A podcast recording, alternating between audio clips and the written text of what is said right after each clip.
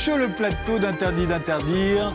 À l'initiative de Joe Biden, les ministres des Finances du G7 ont défini samedi dernier à Londres un cadre pour l'imposition des multinationales et un taux minimum commun de 15% pour l'impôt sur les sociétés, un moyen de mettre fin au dumping fiscal de ces dernières décennies, dont les modalités seront discutées lors du G20 Finance des 9 et 10 juillet à Venise.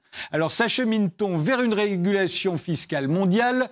Pour en débattre, nous avons invité François Boulot, vous êtes avocat, vous avez été le porte-parole des Gilets jaunes de Rouen et l'une des principales figures du mouvement. Depuis, vous avez créé une chaîne YouTube que vous avez appelée Praxis et vous avez publié un livre intitulé Reprendre le pouvoir aux éditions Les liens qui libèrent. Est-ce que vous êtes euh, favorable à ces mesures préconisées par le G7 oui, je pense que sur le principe, euh, un accord euh, qui vient d'une coopération internationale et qui a pour objectif de réguler le marché et en particulier les multinationales, dont les GAFAM, ça c'est une très bonne nouvelle. Euh, maintenant, si on peut se réjouir sur le principe euh, de ce qui, euh, de l'annonce qui vient d'être faite, on en est qu'au stade de l'annonce et d'ores et déjà, je suis très réservé sur le dispositif final qui sera qui sera adopté. À mon avis, il y a beaucoup de choses dont on peut déjà suspecter qu'elles sont insuffisantes, à commencer par le, le taux de 15% qui en réalité ne va pas radicalement changer la donne du dumping fiscal auquel on assiste depuis plusieurs années dans le monde. Michel Ouémy, vous êtes économiste à la Banque de France et professeur à Sciences Po et à l'ESCP Europe. Euh, vous êtes un spécialiste du marché des capitaux et de l'économie financière. Alors, est-ce que vous, vous êtes favorable à ces mesures? Je confirmerai ce qu'a dit mon, collègue auparavant. C'est ce que je veux dire, c'est on est d'accord sur le principe. La grande difficulté, ça va être la validation au niveau du G20 début juillet, ce qui, qui va être un peu plus difficile, et puis surtout sa mise en œuvre, parce qu'entre l'annonce et la et la résultat final, on risque d'être un peu plus, euh, on va dire, avoir de grands écarts. Donc, euh, bien sûr, c'est une bonne voie. Maintenant.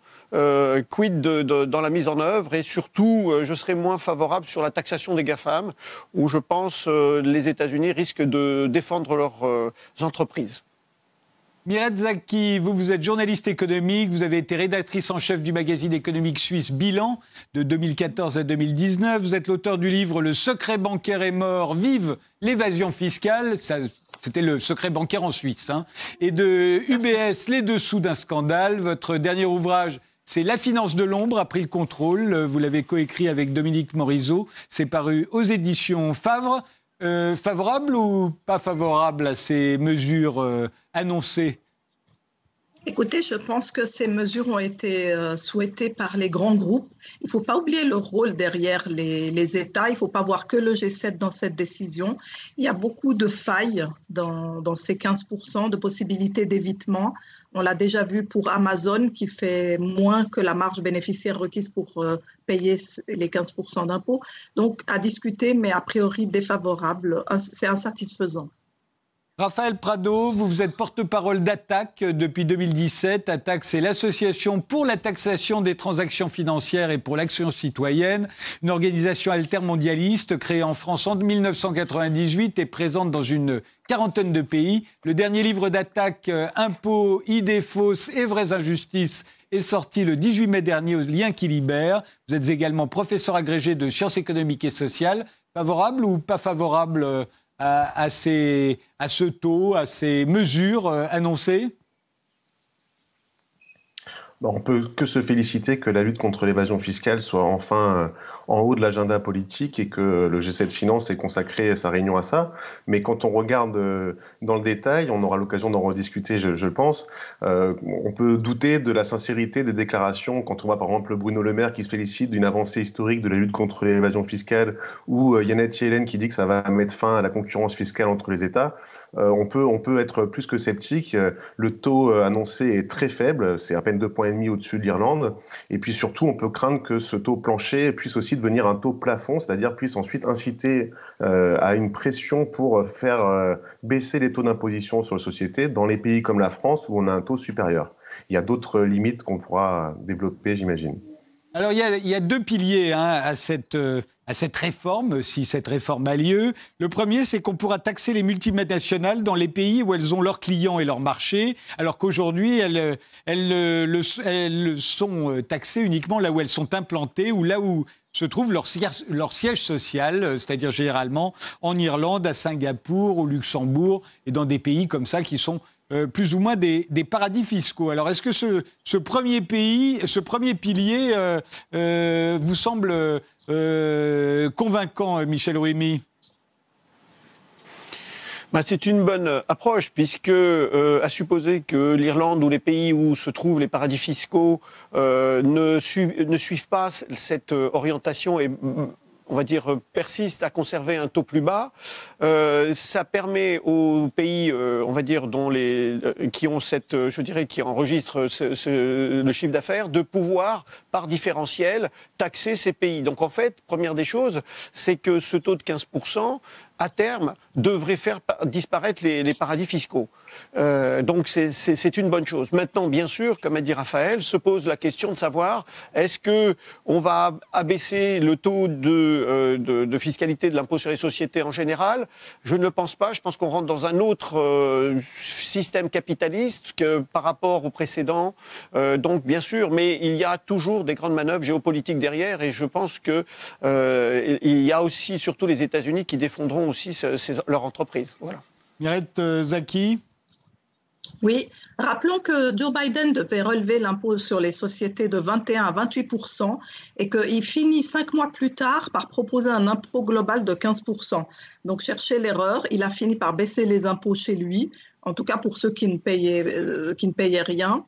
Et puis, euh, ceux qui vont participer à, à cette fiscalisation, c'est finalement des multinationales qui, ont lobbyé pour obtenir une certitude pour tous les autres pays et pour toutes les autres juridictions qu'on est sur, on élimine la concurrence fiscale. Donc, les GAFA sont arrangés par ce système parce que ce système va remplacer, par exemple, les impôts qui étaient prélevés en Royaume-Uni et dans l'UE sur les géants de la tech ça va prendre la place et donc ils se garantissent un, plancher de 15% effectivement qui peut devenir la nouvelle référence. Pour moi, c'est une baisse d'impôt global par rapport au taux d'imposition même qui régnait aux États-Unis, y compris sous Trump. On est sur le taux d'imposition le plus bas de l'histoire depuis les années 40. Sous Margaret Thatcher, on était, on était allé de 52% à 34% tout à la fin de son mandat. Et sous Reagan, on était passé de 45% à 35%. Et maintenant, on n'arrive même pas à avoir des impôts de 25%. Donc, il faut clairement se poser la question de ce niveau de 15% qui est souhaité, en fait, par les multinationales. Il faut aussi que Facebook et les GAFAM en général, Google, Microsoft, Amazon, sont devenus le, plus gros lobby maintenant à Bruxelles. Ça a été très, très documenté par une ONG euh, Corporate Europe Advisory. Et euh, aux États-Unis, ils ont massivement, massivement euh, augmenté euh, leur lobbying aussi. Donc, dès qu'ils ont su que Biden proposerait une hausse de 28% sur les corporations, ils ont commencé déjà à trouver cet arrangement qui assure finalement aux États-Unis que tous les autres pays ne vont pas être plus compétitifs qu'eux. Donc, il faut voir qui c'est qui gagne là-dedans. Les petits pays perdent la fin de la concurrence fiscale, c'est pas forcément une chose souhaitable. L'autoritarisme et le cartel fiscal imposé par euh, un groupe de puissances avec des, grandes multinationales qui ont été consultées évidemment, ce n'est pas forcément euh, ce qu'on recherche vraiment pour fiscaliser de manière territoriale et souveraine ces grands groupes. Euh, vous pensez que la France devra retirer euh, sa taxe sur les entreprises numériques, par exemple? Absolument, absolument. Ça, c'est certain que ce 15% va la remplacer.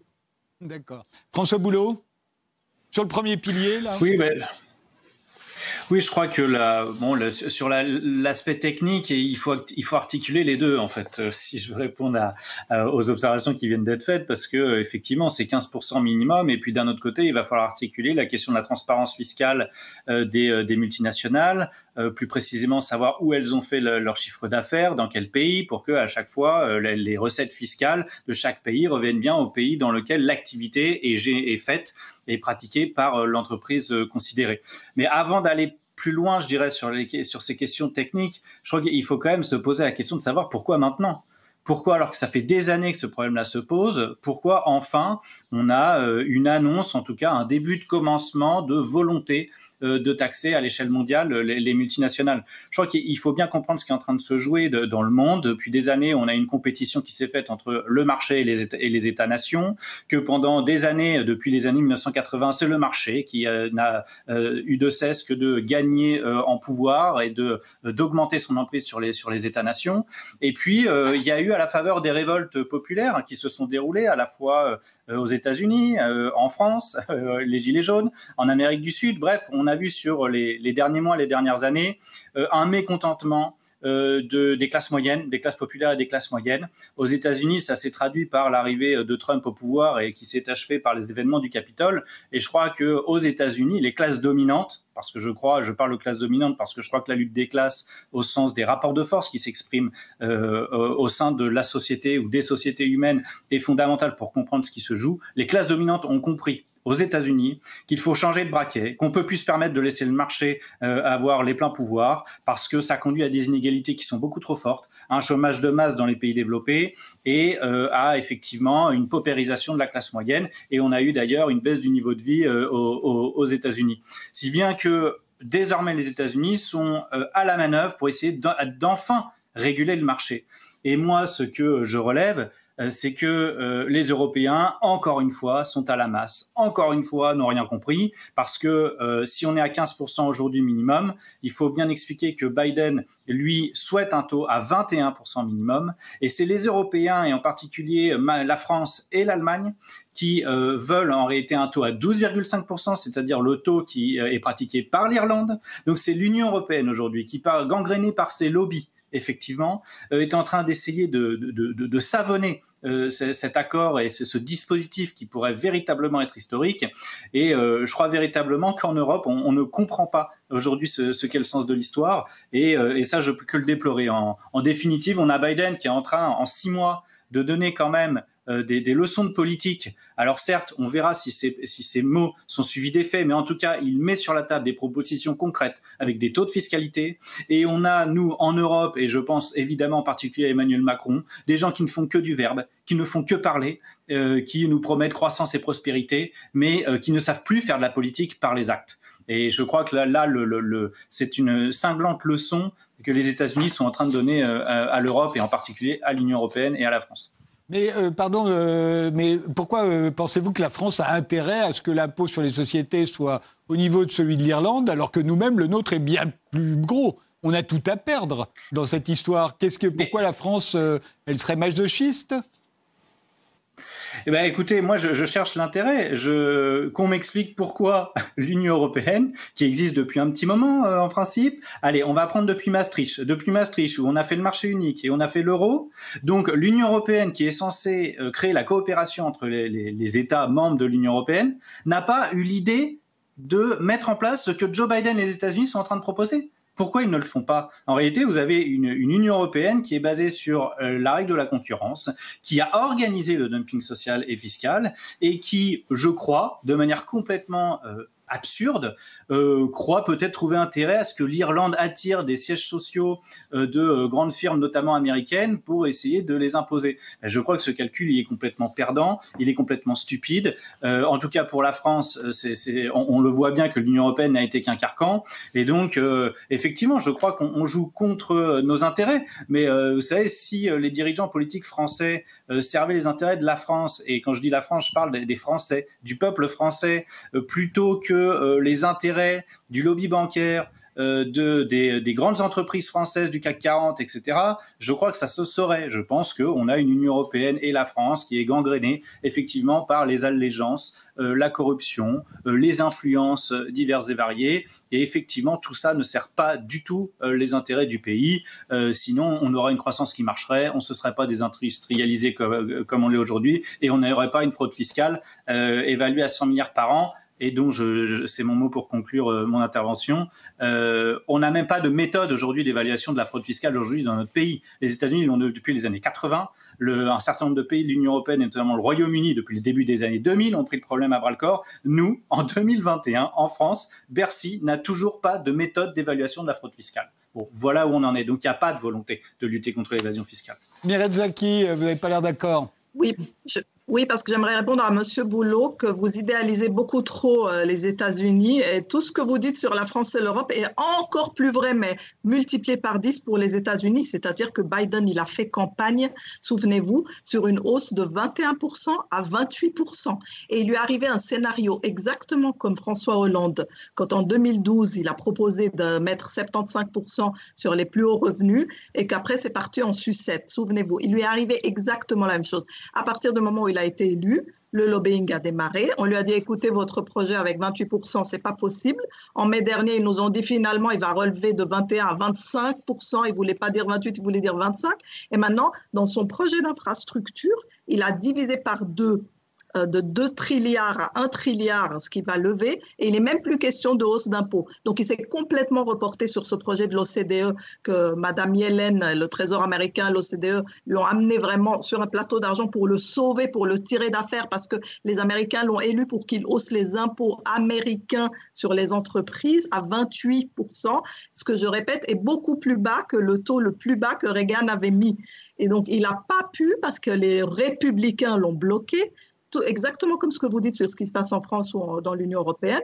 Il a été bloqué, mais vraiment comme un débutant face aux républicains. Et maintenant, il se reporte sur un 15% qui est beaucoup plus bas que ses propres impôts et que toute l'histoire des impôts euh, sur les entreprises aux États-Unis depuis les années 40, parce qu'il n'a pas le choix, parce qu'il a essuyé un échec cuisant que ni le Washington Post ni le New York Times n'osent reconnaître en ces termes, mais qu'ils disent quand même tous les jours, ils nous le racontent entre les lignes, cet échec. Donc non, les États-Unis ne sont pas du tout un modèle de gouvernance en la matière. Ils veulent juste que tous les pays, si eux sont obligés parce qu'ils sont ruinés d'avoir des impôts sur les entreprises, eh bien, ils veulent juste que tous les autres pays soient aussi peu compétitifs qu'eux, en tout cas pas plus compétitifs, parce qu'aujourd'hui, ils sont coincés. Ils doivent lever des impôts parce qu'ils doivent s'occuper de leur infrastructure. Le Royaume-Uni, c'est la même chose avec 15% d'ailleurs, ils n'y arriveront pas. Ils n'arriveront pas à faire des ponts, des routes, des chaussées. Tout ce qu'ils veulent faire, euh, ça ne suffira pas parce qu'ils vont lever finalement. Les républicains m'en dit 500 milliards, ça suffira. Alors que le projet euh, initial de Joe Biden sur lequel les Américains l'ont élu, c'était 2,2 trilliards, 2,2 000 ah. milliards donc, de dollars. voilà, c'est ça Raphaël Prado. Raphaël oui. Oui, oui. Euh, sur le, sur le, sur le premier pilier euh, et, les, et les modalités, hein, parce que évidemment, ça devrait toucher euh, les multinationales qui font plus de 20 milliards d'euros de chiffre d'affaires, plus de 10% de bénéfices, ce qui fait que Amazon n'est pas dedans, par exemple ça montre ce que, ce que je disais en introduction, c'est que euh, en soi, mettre un taux d'impôt minimum sur les sociétés, ça peut être une bonne idée. Nous, c'est pas l'idée qu'on défend à taxe. Je pourrais expliquer tout à l'heure pourquoi on préfère le principe de taxation unitaire, mais ça peut être une bonne idée si on arrive à un taux qui est élevé, par exemple le taux de 25% qui est préconisé par euh, les économistes de, de, de l'ICRIC, là, avec euh, Zuckman notamment dedans. là, on peut être frappé quand même par le faible montant des recettes qui sont annoncées. Euh, Gabriel Zuckman, notamment, a calculé qu'avec un taux à 15%, on, a, on, aurait 4 milliards de recettes supplémentaires en France par an. Alors qu'avec un taux à 21%, ça ferait 16 milliards et un taux à 25%, donc tel qu'il préconise, ça ferait 26 euh, milliards. Donc c'est vrai que là, ce 4 milliards, c'est déjà ah. très faible. Et quand on écoute maintenant Bruno Le euh, ou, le, reste du gouvernement expliqué dans les médias, on se rend compte qu'en fait, on n'arrivera même pas à ces 4 milliards d'euros, parce qu'en fait, euh, il va y avoir des trous dans la raquette. Parce que c'est toujours intéressant de regarder le taux, mais par exemple, si on regarde en France, le taux d'impôt sur les sociétés, il a l'air élevé, mais vu qu'il y a tellement de trous dans la raquette, il y a tellement de l'assiette fiscale est tellement faible qu'en réalité, la part de l'impôt sur les sociétés dans, dans notre PIB, il est, il est plus faible que dans d'autres pays. Quoi. Donc là, on a, on a effectivement euh, cette idée que ça va être un montant très faible. Et d'ailleurs, il commence à nous dire ah, ça va être supérieur à la taxe GAFA. Donc, on va supprimer la taxe GAFA. On s'est engagé à supprimer la taxe GAFA. Alors, je voudrais rappeler là-dessus qu'à on avait sorti une note ah. pour décrypter la taxe GAFA et on ne répondait absolument pas à ce qu'elle prétendait combattre. Et que ce soit la taxe GAFA hier ou avec aujourd'hui ce qui nous est proposé, on ne va absolument pas régler la difficulté qui est que les multinationales, celles qui font le plus gros chiffre d'affaires mais aussi les plus importants profits, celles qui devraient le plus contribuer à l'impôt, sont celles finalement qui échappent le plus. Et on, va, on est en train d'avaliser un taux d'impôt sur les sociétés qui est beaucoup plus faible pour les multinationales que pour euh, les TPE et les PME qui, eux, n'ont pas de filiale euh, au Luxembourg ou, à Jersey pour euh, délocaliser artificiellement leurs profits. Alors, je voudrais revenir aussi sur ce qu'a dit François Boulot, qui sont très important, c'est que si les gouvernements aujourd'hui se sentent obligés d'agir, et même si on peut considérer qu'ils font semblant de lutter contre l'évasion fiscale, ils, ils, luttent, enfin, ils le mettent en tout cas à l'ordre du jour. Je pense que c'est important de rappeler qu'aux États-Unis, comme en France, on a un sentiment d'injustice fiscale qui est très fort. On l'a vu aux États-Unis euh, avec la campagne des, démocrates, notamment la primaire, où c'était des questions centrales. Comment est-ce possible que Amazon ne paye pas d'impôts euh, euh, et que, enfin, j'ai entendu plusieurs fois cette phrase-là avec différentes multinationales qui payent moins d'impôts que que, que, que, que, vous et moi. mais on l'a vu aussi en France, évidemment, avec le mouvement des Gilets jaunes, et on continue à le voir aujourd'hui avec un président qui a une politique cardiaque plus riches, de aux plus grandes entreprises. Et là, je voudrais euh, finir en, répondant à la question que vous avez posée tout à l'heure sur pourquoi la France ne lutte pas contre l'évasion fiscale, alors qu'elle y aurait intérêt. Ben, on est bien obligé de constater que l'État mène une politique favorable aux grandes entreprises euh, du CAC 40. Et là, quand on regarde effectivement, euh, par exemple, comment se comportent les entreprises dans lesquelles l'État est encore actionnaire par rapport aux entreprises du CAC 40 qui sont totalement privées, on voit bien que ces entreprises ne sont pas du tout vertueuses, que ce soit Engie ou, ou, Renault, euh, elles ne sont pas du tout euh, vertueuses. Elles ont elles aussi leur siège dans les paradis fiscaux, elles se débrouillent elles aussi pour ne pas payer euh, d'impôts pour échapper à l'impôt. Donc en fait, on a un État qui est totalement schizophrène, qui d'un côté a besoin de recettes pour financer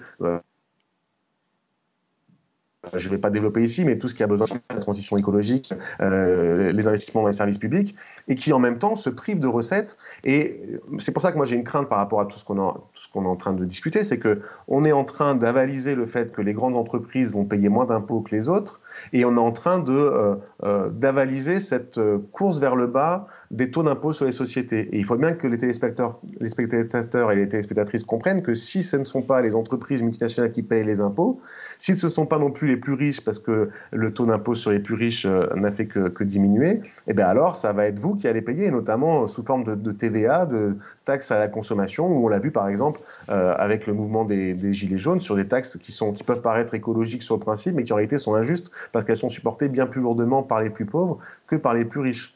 Donc là, on en est là aujourd'hui où euh, on a réussi, nous on peut s'en féliciter à ATTAC et puis bien sûr toutes les autres organisations qui militent, pour la justice fiscale, on a réussi à faire monter ce sentiment d'injustice fiscale et que nos gouvernements, scandale après scandale et notamment après les Paradise Papers, commencent à dire il va falloir euh, faire de la lutte contre l'évasion fiscale une priorité. Malheureusement, euh, les sommes qui sont indiquées euh, sont très très faibles. Hein. La taxe GAFA, a rapporté 400 millions l'an dernier et apparemment euh, le pilier 1 va pas rapporter beaucoup plus. Donc ça reste absolument dérisoire, à la fois par rapport à ce que devraient payer les multinationales si elles payaient leur juste part d'impôt, mais aussi par rapport aux besoins immenses qu'on a pour financer nos services publics et la transition écologique. Ce que l'on sait a priori, c'est que ça devrait toucher une centaine de multinationales, hein, une fois les critères euh, et, pas seulement les entreprises du numérique comme on pouvait l'imaginer. On l'a dit, euh, Amazon va y échapper puisque euh, Amazon fait des bénéfices en dessous, de, en dessous de, du seuil minimum nécessaire pour être imposé. Mais je crois que Uber ne sera pas dedans non plus, ni Airbnb. en revanche, il y a des multinationales françaises comme Air Liquide, L'Oréal ou, LVMH euh, qui vont euh, tomber euh, sous tout à coup, qui, seront soumises à, ce, à cette nouvelle réglementation. oui, un dernier mot, Mirette Zaki? Alors, juste Frédéric, le Amazon, face aux critiques, ceux qui proposent cette règle de 15% ont dit non, ce sera possible de prendre la division d'Amazon qui fait plus que 10% de marge bénéficiaire et là, on va pouvoir la taxer à 15%. Donc ça veut dire qu'en fait, on va pouvoir taxer les divisions des multinationales qui font 15%. Ils essayent de sauver leur, la proposition de cette manière.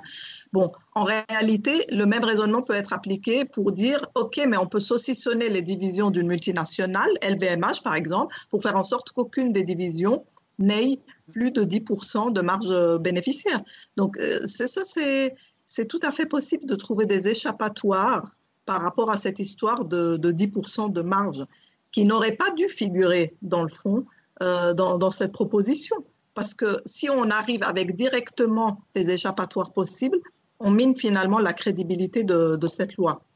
Effectivement, on part d'une situation où la plupart de ces multinationales, par exemple 55%, euh, pardon, 55 entreprises de Fortune 500 ont payé zéro impôt fédéral sur le revenu en 2020 aux États-Unis à force de crédits d'impôt, pour la recherche et le développement et de tax breaks et autres cadeaux fiscaux qui ont été donnés par exemple par le gouvernement américain. C'est pareil aussi en France, en Europe, au UK, où les cadeaux fiscaux aux multinationales, c'est quelque chose de très courant, ce qui fait qu'ils ne payent jamais même le taux effectif. Et donc, ils étaient tellement bas que comparé au fait qu'ils échappaient tellement à, des impôts, le 15%, ça paraît déjà beaucoup. Mais soyons clairs. Moi, moi j'aimerais dire quelque chose de très, très, très clair là. Pas faire trop long. C'est important d'éliminer les refuges fiscaux dans des juridictions offshore pour les multinationales. La démarche en elle-même, elle ne peut pas être contestée.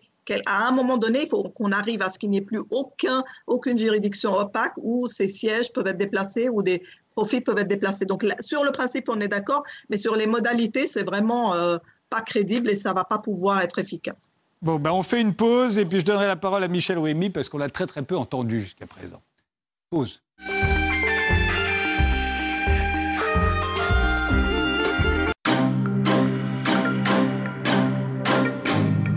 Bitcoin, Dogecoin, Cardano, tous des cryptos actifs. Mais ces dernières semaines, coup de 4, le cours du Bitcoin s'effondre, il perd 30% de sa valeur en quelques jours. On peut difficilement, euh, pour l'instant, parler de crash. Vous avez quelque chose qui est monté jusqu'à 60 000 euros et euh, qui est redescendu à 30. Mais ça vaut encore 30 000 euros. Plus un marché est petit, plus évidemment il est, il est sujet euh, à, de la volatilité. C'est la vie d'un actif comme, comme Bitcoin que de subir ce, ce genre de crash.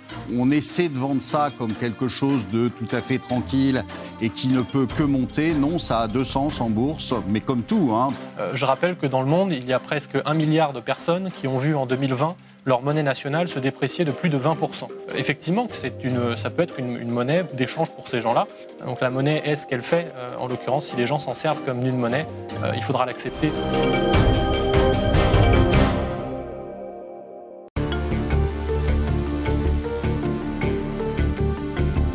Ne va pas dans les relations euh, entre la Russie et l'Europe Aujourd'hui, venir travailler en Russie, nouer des partenariats pose des problèmes dans la mesure où vous pouvez être confronté à un partenaire qui est sous sanction, notamment américaine. Le commerce ne se développe pas.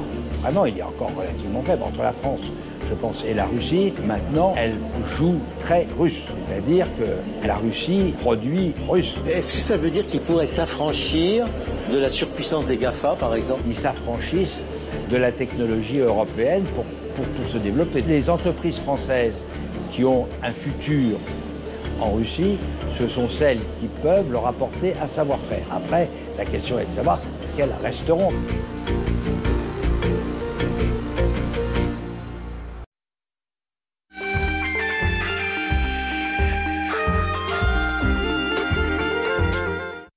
Reprend ce débat avec François Boulot, avec euh, Michel Ruimi, euh, Miret Zaki et Raphaël Prado. Euh, Michel Ruimi, j'ai besoin de vos lumières pour qu'on comprenne bien de quoi il s'agit techniquement. on l'a dit, les, bénéfices mondiaux vont être réparties, des multinationales vont être réparties euh, entre les pays où elles opèrent. Hein. C'est comme ça que ça, c'est le premier pilier. le deuxième pilier, c'est qu'il y aura un niveau euh, d'imposition euh, minimum de 15% et que la différence devra être payée par les multinationales, qui seraient par exemple toujours en Irlande imposées à 12,5%. elles devront payer la différence. Mais à qui? A priori, c'est à leur pays d'origine. Donc en fait, cet argent, il va revenir aux États-Unis. Quand c'est LVMH, il va revenir en France. Bon, fait, il n'ira pas dans les autres pays.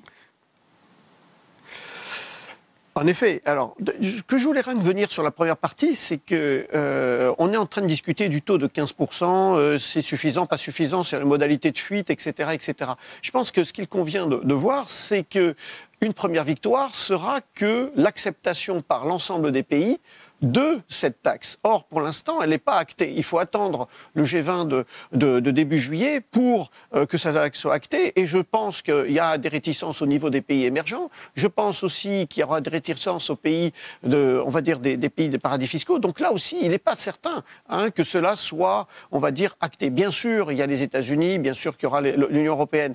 Mais ce qui, va, ce qui vaut bien se rendre compte, c'est que cette instauration risque de cette taxe risque de prendre en considération d'autres considérations d'autres pays et non pas uniquement les considérations américaines et européennes.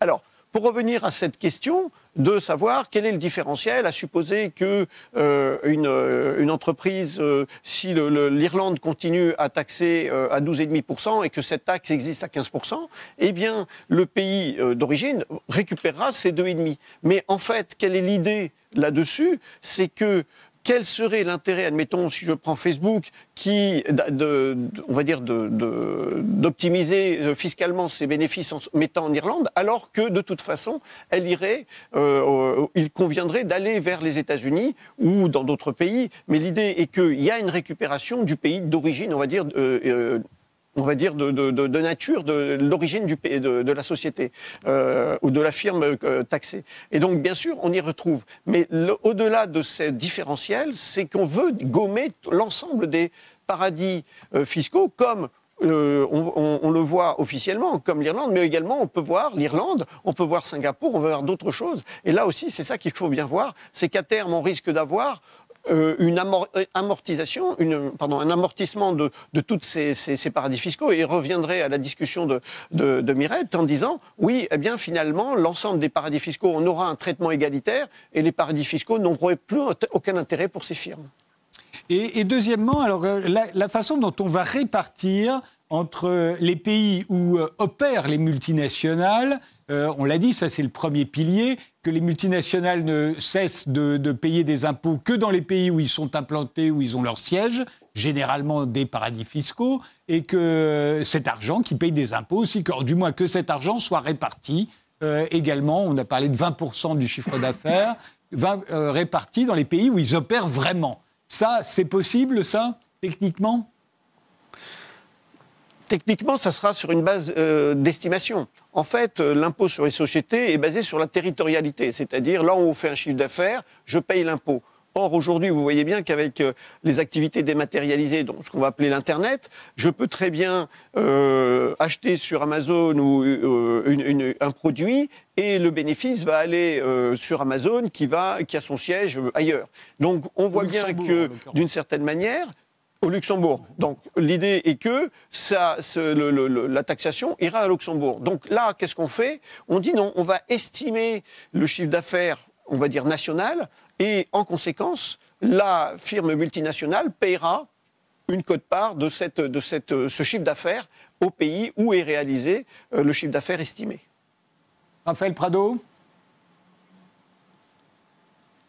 ah, Il y a un bug, j'ai l'impression, chez Raphaël. Ah si. Effectivement, un des limite de, de, ce qui nous est proposé, c'est que quand on voit, euh, il y avait un article du Monde hier soir là où il y avait une réflexion sur pour estimer euh, quel montant ça allait, rapporter tout ça, et, euh, effectivement, apparemment, les, Gafa vont être taxés ben, aux États-Unis.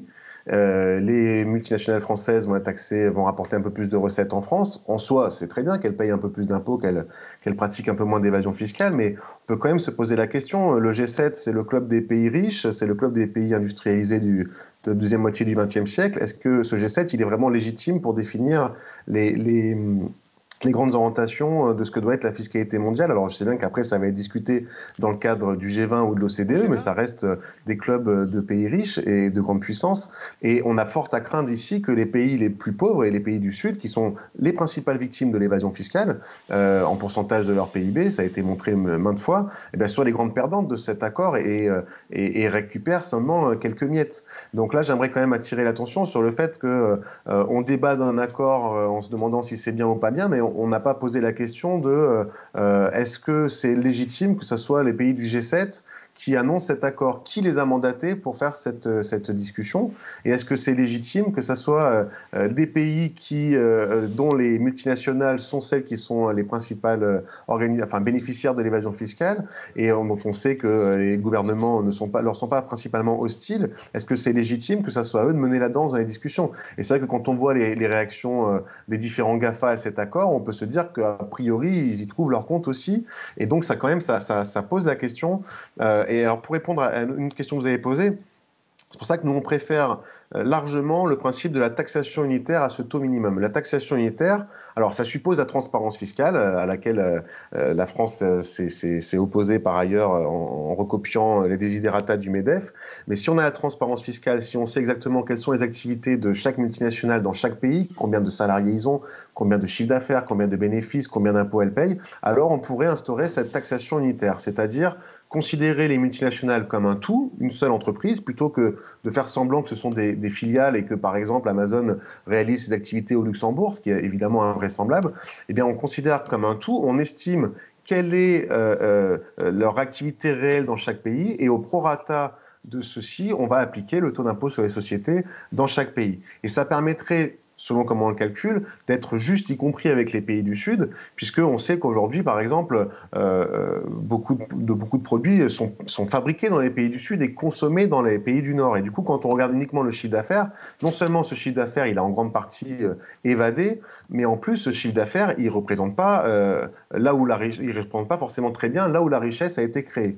Et donc, il faudrait qu'on réfléchisse à une, une, manière de faire. Et, et cette taxation unitaire, ça permettrait qu'effectivement les multinationales payent réellement leurs impôts là où elles réalisent leurs activités. Mais si on veut que ce soit la méthode, on va dire, euh, du G7 ou celle que préconise euh, Attac, euh, si on veut parvenir à une régulation fiscale mondiale, est-ce que ce que vous avez l'air de souhaiter, François Boulot, vous l'avez dit, j'ai l'impression qu'il faut, il n'y a qu'une gouvernance mondiale qui peut y parvenir. Si on veut que les, forces du marché euh, cessent de progresser sans arrêt et au détriment en particulier des États. Le seul moyen, c'est une gouvernance mondiale. Sinon, on n'y arrivera jamais. Euh, qu'en pensez-vous? Euh, je pense que votre question, elle est très bonne. Alors, juste avant d'y répondre, je voudrais répondre à Raphaël Prado, juste pour dire que j'étais d'accord, je souscris à tout ce qu'il a dit, sauf à l'argument qui consiste à, contester la méthode et le fait que le G7 soit à l'initiative, soit un problème. Bon, je pense qu'il faut bien commencer par quelque part. Il n'y a pas d'instance internationale, justement. Il n'y a pas de gouvernance mondiale, supranationale qui existe aujourd'hui. Donc, évidemment, c'est les pays les plus riches euh, qui euh, abritent les multinationales, qui ne peuvent, il n'y a qu'elles qui peuvent être, euh, à, enfin, ces pays-là qui qui peuvent être à l'initiative. Après, en revanche, il a raison de dire qu'il faudra se montrer critique s'il le faut, et à mon avis, il y aura des raisons de l'être, sur le fait que cet accord soit inéquitable pour les pays du Sud. Ensuite, je dois répondre à Mirezaki qui euh, me reprochait d'idéaliser euh, Joe Biden et, sa politique et, peut-être même l'accord. En réalité, je suis dupe de rien. L'accord, il est très insuffisant par son taux, je l'ai dit, aussi parce qu'on ne sait pas euh, très clairement encore les règles de transparence fiscale qui vont être exigées auprès des multinationales. On ne sait pas non plus quelles seront les sanctions en cas de non-respect, soit par une multinationale, soit par un État des dispositifs de l'accord. Va-t-il y avoir une instance pour réguler et pour sanctionner euh, les États et les multinationales qui, qui ne respecteraient pas les termes de cet accord? Bon, donc je suis pas dupe déjà des effets, je l'ai dit cet accord, à mon avis, en l'état, ne produira pas beaucoup d'effets concrets euh, pour améliorer les recettes fiscales des États et la justice fiscale, euh, on va dire, au sein des, euh, des pays. en revanche, le Joe Biden apporte quelque chose de nouveau. Et je ne l'idéalise pas, je sais d'où il vient, je sais qu'il fait partie de l'établissement américain, etc. Mais euh, quand même, il change le discours. Ça fait quand même 40 ans qu'on nous a expliqué que c'était there is no alternative et qu'on ne pouvait pas faire autrement. Et entre un Nicolas Sarkozy qui, post-crise 2008 subprime, nous explique qu'il va moraliser le capitalisme euh, et notamment le capitalisme financier, c'est-à-dire une formule incantatoire, et un Joe Biden qui, certes, peut-être ne fait pas ce qu'il a dit qu'il ferait, notamment parce qu'il est bloqué euh, par les républicains pour augmenter le d'impôt sur les sociétés. Certes, il peut pas le faire, mais euh, n'empêche que son discours, ses mots s'accompagnent de propositions concrètes, de propositions d'actes politiques qui, seraient posés. Ça veut dire que à nous tous qui, euh, je crois, militons pour une meilleure justice fiscale, on a des, arguments solides là à faire valoir. Ça nous donne un, levier très puissant, notamment en France, où on a des dirigeants politiques qui nous expliquent encore aujourd'hui que c'est la théorie du qui fonctionne. Alors Macron il nous dit non, c'est pas la théorie du ruissellement, c'est les premiers de cordée, mais enfin ça, revient au même. Et c'est d'ailleurs parce que ces gens-là pensent qu'il faut euh, maximiser les profits des plus riches parce que c'est eux qui feraient euh, la santé euh, des économies et la croissance que bah, ils ont aucun intérêt à lutter contre l'évasion fiscale puisque le riche va s'enrichir beaucoup plus encore avec l'évasion fiscale, donc il, va investir encore plus dans leur logique. Voilà pourquoi ils luttent pas contre l'évasion fiscale. Donc je, je, suis dupe de rien, mais simplement je veux quand même souligner cette différence entre Biden et Macron, euh, pour, pour résumer les choses simplement. Et ensuite j'en arrive à votre question, Frédéric Tadei, parce que je signalais aussi la rupture qu'il y a entre la politique américaine qui est en train là de faire une proposition de coopération internationale, d'un accord international qui consiste en une coopération entre les États qui ne, qui ne porte pas donc atteinte à la souveraineté des États, qui ne consiste pas en des délégations de souveraineté. Et, en cela, je l'oppose à euh, l'Union européenne, qui euh, fonctionne sur euh, des délégations de souveraineté, notamment en matière économique. J'ai déjà beaucoup expliqué, mais la France n'est plus maître de sa politique économique parce qu'elle n'a pas la, maîtrise de son budget, ni de sa monnaie, ni de sa politique commerciale. Donc, on est face à ce, à ce choix. Hein. Après, mais il faut l'assumer. C'est-à-dire, soit on veut une instance supranationale à laquelle on consentirait des délégations de souveraineté. Et donc, les États ne seraient plus maîtres de euh, leur politique économique. En tout cas, on va dire de leur politique fiscale. Et on peut faire ça. Mais alors, on assume. On sort de la démocratie. Parce que la démocratie, ça ne se fait qu'à l'échelle de la nation, à l'échelle d'un peuple qui est cimenté par une condition de solidarité, un sentiment de solidarité, un esprit commun qui se fonde sur une histoire, une culture, une langue commune. Et la démocratie suppose euh, une condition nécessaire, la possibilité de délibérer de tout, tout le temps, partout, en toutes circonstances, et donc de changer d'orientation si le peuple le décide. Donc dès l'instant que vous, vous confierez... pardon, euh, euh, François Boulot, mais dans ce que vous venez de dire, à ce moment-là, l'Irlande est parfaitement dans son droit et parfaitement justifiée à faire un taux d'imposition à 12,5% et pourquoi pas demain à 8%. Elle pourrait dire, bah, écoutez, moi je suis désolé, j'ai pas des grandes entreprises comme vous, donc le seul moyen d'attirer les capitaux, bah, c'est de leur vendre du dumping fiscal, et c'est ce que je fais, et je ne vois pas au nom de quoi je m'opposerai ou je, je renoncerai à ce privilège démocratique euh, pour vous faire plaisir à vous les nations qui êtes déjà euh, euh, extrêmement puissantes et extrêmement riches et qui voulaient en plus avoir des taux d'imposition élevés et que je m'aligne dessus. Oui, exactement. Alors c'est là où euh, euh, on entre dans la logique clairement de la géopolitique et des rapports de force. Si euh, quelques pays seulement, comme l'Irlande et d'autres, les paradis fiscaux hein, par exemple, viennent expliquer que non, non, ils veulent pas être partis à l'accord parce qu'ils veulent continuer, en gros, être des paradis fiscaux, très bien. Sauf que si derrière, il y a les États-Unis, la Russie, la France, l'Allemagne et peut-être même la Chine, c'est-à-dire les plus grandes puissances militaires et économiques, ça risque de mal se passer pour, pour ces petits pays. Je rappelle quand même qu'il y a des mesures qui s'appellent les embargos, euh, qui peuvent être prises. Enfin, bon voilà, dans le rapport de force, je pense que ces pays n'ont pas les moyens euh, de, de, de, comment dire d'échapper à, euh, à des dispositifs qui sont voulus par les plus grandes puissances mondiales. Et puis j'ajouterais autre chose, c'est que ce serait à l'Union européenne alors de euh, proposer des contreparties à l'Irlande. Enfin, c'est quand même surréaliste qu'on est un pays comme l'Irlande, mais les Pays-Bas aussi sont concernés dans une moindre mesure au sein de l'Union européenne, qui pratique une politique extrêmement agressive de concurrence fiscale, euh, et sans qu'on ait, on n'ait jamais rien fait, alors qu'on sait que ça porte préjudice aux États qui pratiquent des taux d'imposition plus développés. Donc oui, il faut euh, coopérer internationalement sans remettre en cause la souveraineté des États. En clair, la conclusion à laquelle je veux venir, c'est que j'expliquais au début qu'on a une lutte entre le marché et les États-nations.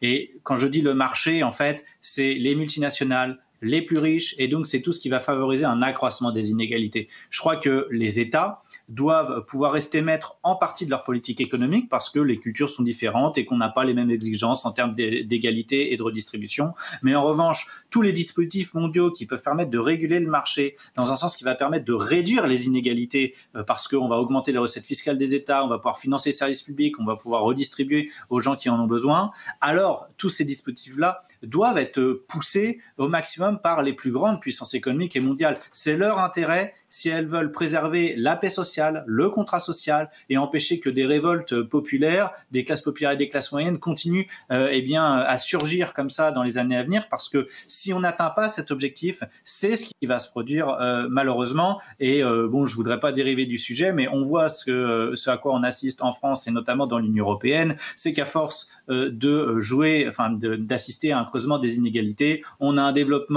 des idées d'extrême droite, des idées identitaires, des idées racistes qui se développent à vitesse grand V, avec des partis d'extrême droite qui ne cessent de prendre de l'ampleur. Continuons dans, cette direction-là. Ne résolvons pas le problème de la fiscalité et de la fraude et de l'évasion fiscale. Et euh, on sait ce que l'histoire nous en a dit. Hein. Le XXe siècle, je crois, euh, nous a quand même donné des cinglantes démonstrations que quand on n'agit pas et qu'on ne rétablit pas un minimum d'équité euh, dans les sociétés, alors à la fin, ça se passe toujours très mal. Direct Zaki? Oui, mais on est tout à fait d'accord sur le constat. Il est absolument indéniable. Il y a une paupérisation générale des pays euh, occidentaux. Il y a les électeurs de Trump, il y a les gens qui ont fait le Brexit en Angleterre, il y a les gilets jaunes en France. Ces conditions font qu'il faut absolument redistribuer plus correctement. Les salaires ont effectivement stagné. C'est pas du tout un mythe. Il y a vraiment une baisse des conditions et il faut redistribuer. Maintenant, qu'est-ce qu'on est en train de vivre aujourd'hui? Est-ce que vraiment l'État et surtout les États-Unis ou le G7 sont en train de devenir maître, comme vous dites, de, la situation, eh ben moi je crains que la réalité soit que Corporate America soit aujourd'hui devenu tellement puissant que n'importe quel président élu doit négocier avec eux pour des arrangements qui leur conviennent, que eux ont souhaité. Parce que si on se revient sur l'historique de comment l'Union européenne a voulu taxer les GAFA et a été menacée plusieurs fois de représailles, et finalement c'est la France toute seule qui a fait sa taxe GAFA et le retard que ça a pris euh, et, les menaces de représailles contre les secteurs automobiles allemands, irlandais et autres que les États-Unis ont fait. Aujourd'hui, on est juste en train d'essayer de mettre fin à cette guerre économique et de trouver un arrangement euh, que Corporate America a voulu. Bon, la légitimité du G7, on ne peut pas dire qu'elle soit vraiment solide, parce qu'effectivement, il y a encore la Chine, il y a la Russie, il y a le Brésil, mais surtout les petits pays qui doivent suivre. Parlons des petits pays. Moi, je suis là pour amener, par exemple, l'exemple de la Suisse. La Suisse est totalement soumise à tous les desiderata de l'UE, des États-Unis et de l'OCDE ces dix dernières années. En 2009, elle a abandonné son secret bancaire euh, pendant que les États-Unis maintenaient une opacité financière extraordinaire dans les États comme le Delaware, euh, sur le secteur bancaire avec euh, le fait, la confidentialité sur les comptes latino-américains, panaméens, les, comptes de, sociétés écran dans n'importe quelle banque américaine aujourd'hui sont protégés par une confidentialité. Euh, donc, euh, l'accord FATCA, qui oblige tout le monde à échanger des informations fiscales et qui a été imposé par les États-Unis, n'est pas appliqué par les États-Unis. Donc tout ça, c'est très réel. Et on peut dire que si l'Irlande est une enclave fiscale, eh ben, le Delaware et le Dakota du Nord et le Wyoming et tous ces États américains qui permettent aujourd'hui de créer des sociétés écrans sont un problème qui n'a pas été euh, résolu à ce jour. Les fortunes physiques, est-ce que les fortunes physiques ont été concernées par ce 15% ce 15% est très bien parce qu'il faut s'attaquer aux multinationales. Ça, c'est un volet à part, je veux bien. Mais Biden avait aussi promis d'augmenter à 40% l'impôt sur ceux qui gagnent plus de 400 000 dollars aux États-Unis. Et ça, ça a été abandonné euh, pour information. Donc, les fortunes physiques continueront d'échapper alors que c'est elles qui rassemblent en fait les, fortunes les plus vastes dans des structures comme les trusts euh, les trusts offshore internationaux, mais surtout les petits pays comme la Suisse ou l'Irlande ou le Luxembourg. Et en fait, ils n'ont pas euh, voix au chapitre, c'est-à-dire qu'ils se voient appliquer des choses qui ont été d'abord décidées au sein du G7, ensuite du G20, ensuite de l'OCDE, ensuite des réunions de banques centrales, euh, ensuite de toutes les grandes puissances qui vont s'ajouter. Mais eux vont finir en bout de chaîne par juste appliquer des choses mais vont renoncer à leur souveraineté fiscale. On peut se dire tant mieux parce que ces méchantes enclaves fiscales, c'est tout ce qu'elles méritent, mais j'ai envie de dire, la France a maintenu Monaco, les États-Unis ont maintenu le Delaware, euh, il n'y a pas de souci pour tout, ça. Hong Kong est un centre d'opacité financière important. Euh, la Chine va aussi garder, personne ne va lui parler. Finalement, les puissances nucléaires, celles qui ont vraiment une force de dissuasion, elles ont toutes des places financières opaques c'est la réelle politique. Il faut voir que ce que vous dites, que, euh, ce que vous décrivez comme une redistribution bienvenue, moi je la souhaite de, tout cœur, mais je vois aujourd'hui dans une euh, réelle politique, ce qui se passe vraiment, c'est que des corporations très puissantes euh, font les lois avec des gouvernements puissants qui arrangent plus ou moins ces corporations et c'est un compromis, un compromis qu'on peut quand même regretter. Alors justement, est-ce que si on voulait véritablement que ça change, est-ce que le seul moyen, ça n'est pas uniquement la gouvernance mondiale, la seule qui serait capable de, de s'interposer euh, Mais pour ça, il faudrait une vraie gouvernance mondiale, c'est-à-dire un État de droit mondial, une police mondiale, puisque comme le disait François Boulot, qu'est-ce qui va obliger les pays ou les multinationales à obéir? Bah, par une police, je vois pas, et cette police doit être internationale. On l'a vu avec l'idée de la Super League, euh, idée euh, de tous les clubs les plus riches en Europe. On va faire une Super League rien que pour nous.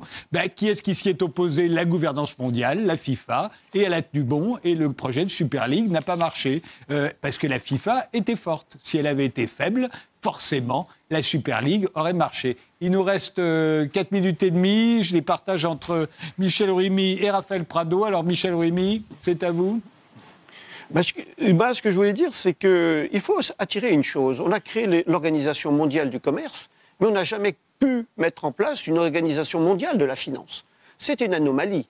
Ça veut dire qu'il y a une volonté euh, manifeste qu'aucun des pays n'a intérêt à retrouver, à, se voir édicter des, règles, on va dire, bancaires, financières, et notamment avec un volet fiscal.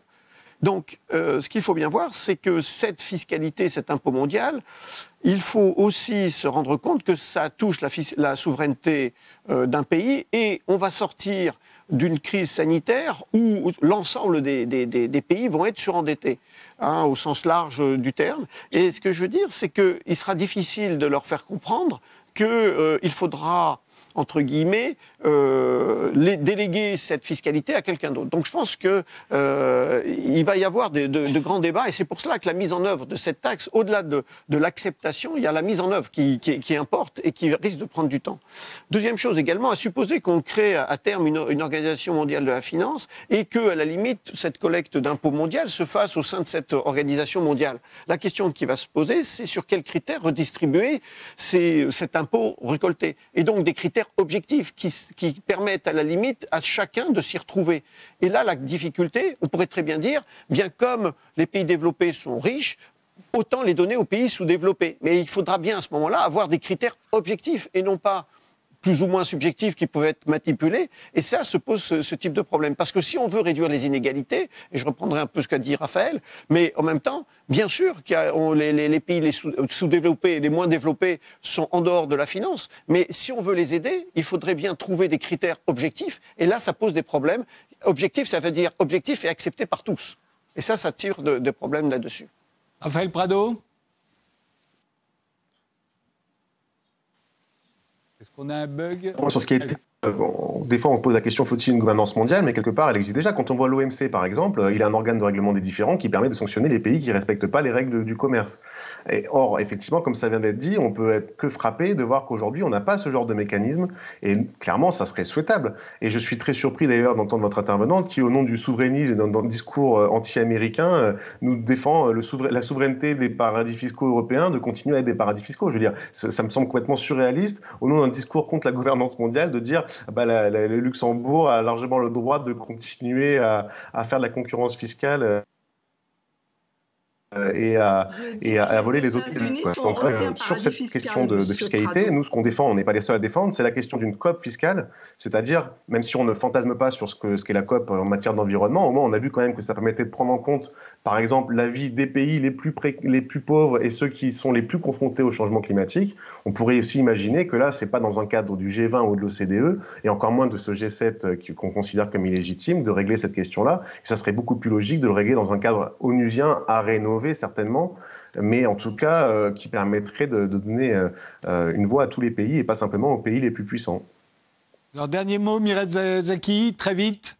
Oui, je dois répondre à l'histoire de l'anti-américanisme souverainiste, là où c'est complètement n'importe quoi. Pas du tout. J'explique juste que le souverainisme fiscal est à géométrie variable. Les grands pays ont un certain souverainisme fiscal. Ils peuvent faire l'agenda, tandis que les petits pays ne peuvent pas le faire. Mais des paradis fiscaux, il y en a de toutes les tailles et surtout les plus grands. Est-ce que j'ai été plus clair Oui, là c'est très clair. Alors, dernier mot à François Boulot. Il reste 45 secondes. C'est parfait, ça me laisse tout le temps qu'il me faut. Euh, euh, le précédent intervenant euh, économiste disait qu'il n'y a, jamais eu de système de régulation de la finance. En réalité, si. ça s'appelait Bretton Woods, les accords de Bretton Woods. Au sortir de la Deuxième Guerre mondiale, il y avait une instance supranationale qui s'appelait le Fonds monétaire international. Et comme par hasard, il n'y avait pas d'endettement public avant que les États-Unis mettent fin euh, à, ces accords. Et je pense que l'accord sur la fiscalité là sera un échec parce qu'il est totalement euh, insuffisant et il sera inadapté. Euh, on, a, on, a, expliqué pourquoi. Mais de la même manière, il faudrait une coopération internationale pour taxer la spéculation financière et pour réguler à nouveau les monnaies au niveau mondial. Mais je crois malheureusement que les, esprits ne sont pas prêts. Il faudra des événements bien plus dramatiques pour décider les hommes et les États à coopérer davantage pour construire un monde plus juste. Michel Ruimi, très rapidement, puisque vous voulez répondre. Très rapidement, je réponds à, François, à François, tout simplement. Bien sûr que le FMI a existé, mais son rôle entre euh, son rôle initial et actuellement est un peu perverti d'une certaine manière. Ce que j'appelle, euh, quand je dis Organisation mondiale de la finance, c'est qu'elle justement, elle règle les différents, euh, un peu d'une certaine manière, ce qu'a dit Raphaël, en disant on se situe des règles et s'il y a des différends, on les règle. Or, le FMI n'a pas d'organe de, règlement des différends et aujourd'hui, il, en fait, il devient plutôt un pompier qu'un, on va dire, qu'un gendarme du système monétaire international. Voilà ce que je voulais dire. Depuis, je vous remercie. la fin des accords de Bretton Woods. Je vous remercie tous les quatre d'avoir participé à cette émission. Merci de nous avoir suivis et rendez-vous au prochain numéro.